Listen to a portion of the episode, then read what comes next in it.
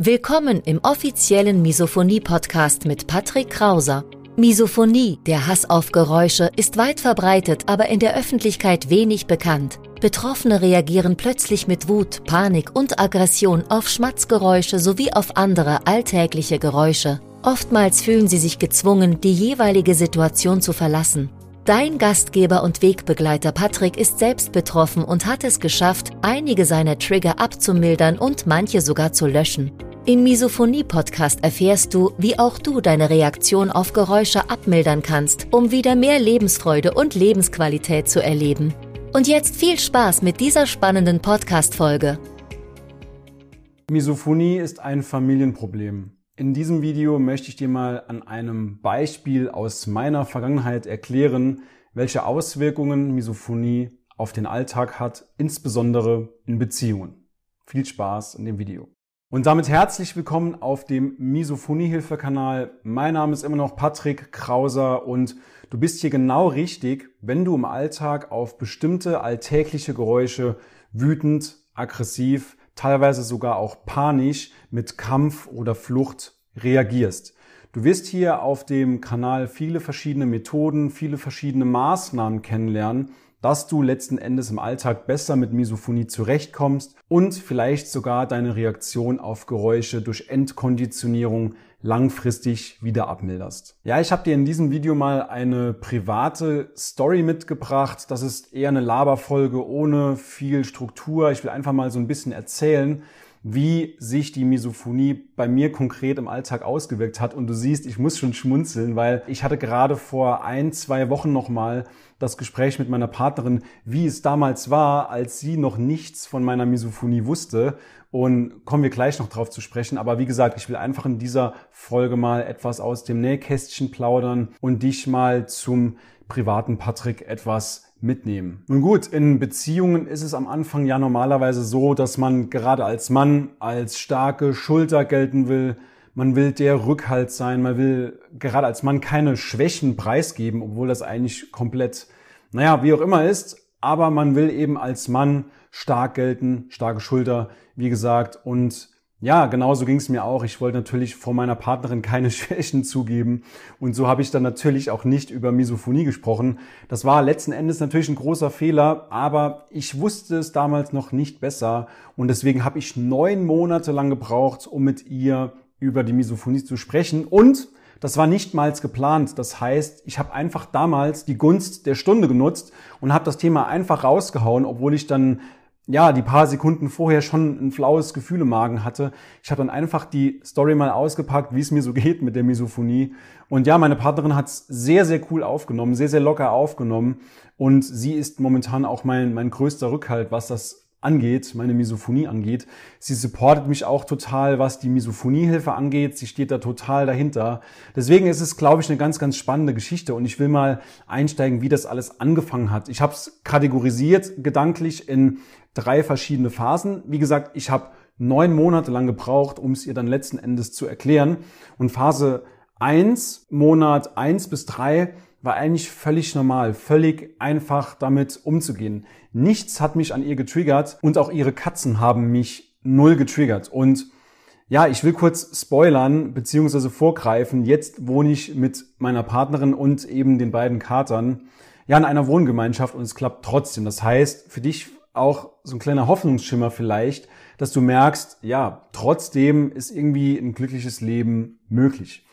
Also nochmal zurück. Monat eins bis drei war für mich eigentlich relativ einfach wegzustecken. Und dann irgendwann, so im Laufe der Zeit, haben sich die verschiedenen Trigger entwickelt. Ich will jetzt keine nennen, aber dann Monat vier bis sechs, vier, fünf, sechs, da war es so, dass ich dann wirklich langsam extrem gestresst war. Und meine Partnerin hat das auch irgendwie gemerkt, aber sie konnte es natürlich nicht erklären, sie konnte es äh, sich nicht erklären, sie konnte überhaupt gar nichts damit anfangen, warum ich ab und zu mal von der Couch aufgestanden bin und dann plötzlich was in der Küche gepoltert hat.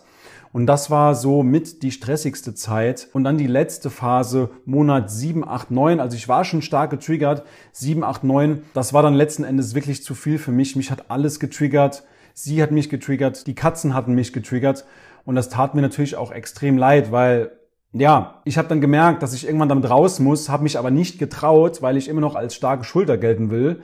Und eins vorweg, an der Augenhöhe in unserer Beziehung hat sich nichts geändert. Ich sehe uns trotzdem auf Augenhöhe und ich finde sogar, dass die Misophonie unsere Beziehung nochmal verstärkt hat. Insofern, Misophonie muss nicht nur ein Keil einer Beziehung sein, sondern kann auch zum Kleber werden.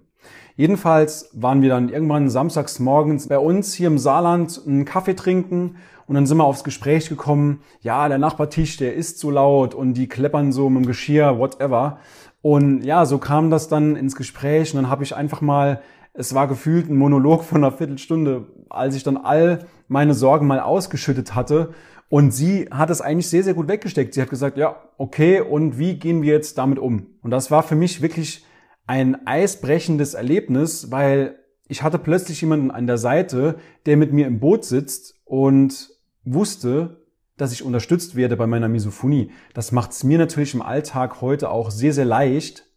Und deswegen sage ich auch immer, dass es extrem wichtig ist, dieses Wir-Gefühl zu transportieren. Das heißt, nimm deine Angehörigen mit ins Boot, ob das jetzt die Partnerin ist, der Partner, die Familie, die Arbeitskollegen, nimm die mit ins Boot und dass ihr eben gemeinsam an dieser Situation arbeitet. Ich will dir in diesem Video auch noch drei Tipps mitgeben, was für mich letzten Endes die Quintessenz aus meiner Erfahrung ist. Und zwar Tipp Nummer eins, ganz klar, sprich gleich von Anfang an offen und ehrlich darüber. Ich meine, du hast es dir vermutlich nicht ausgesucht, an Misophonie zu leiden. Trotzdem musst du im Alltag damit zurechtkommen. Das heißt, nimm deine Angehörigen auf jeden Fall sofort direkt mit ins Boot. Nummer zwei, plane dieses Gespräch vorher sehr, sehr gut und mach dich auch auf gewisse Negativreaktionen gefasst. Es kann natürlich auch sein, dass es jemand gar nicht versteht, dass jemand mit Misophonie überhaupt nichts anfangen kann. Sei aber nicht enttäuscht. Ich sage immer, du musst als Betroffener mit Geduld in Vorleistung gehen. Das heißt, du musst immer und immer und immer wieder nachschärfen, immer wieder das Gespräch suchen, bis die Misophonie dann letzten Endes irgendwann in den Hintergrund gerät. Und Tipp Nummer drei zahlt auf Tipp Nummer zwei ein, schmiedet eure Pläne. Das heißt, organisiert euch zu Hause so, dass es für beide Seiten passt.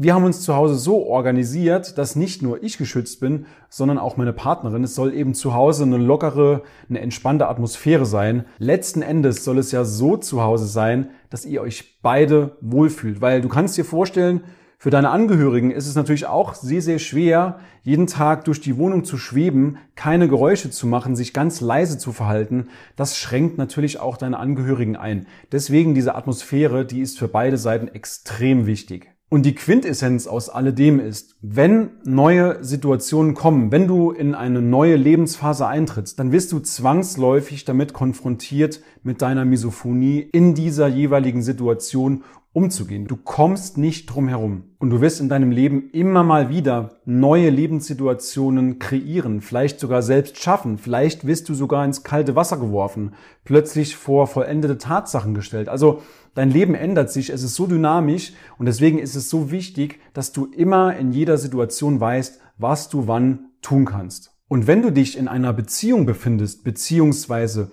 wenn du noch Single bist und hast Angst vor der Zukunft, einen gescheiten Partner, eine gescheite Partnerin zu finden, dann findest du unter diesem Video einen Link. Klick dort einfach drauf und vereinbare dir mit mir ein kostenloses Gespräch. Wir sprechen einfach ganz locker mal über deine Misophonie, über deine Herausforderungen, über deine Probleme, aber auch über deine Ziele, wie du zum Beispiel in Zukunft mit Misophonie umgehen willst. Und dann schauen wir, ob und wie wir dich in Zukunft unterstützen können. Ich hoffe, dir hat das Video gefallen, du hattest einige Erkenntnisse und wenn dem so ist, dann lass dem Video gerne einen Daumen nach oben da und dem Kanal ein Abo.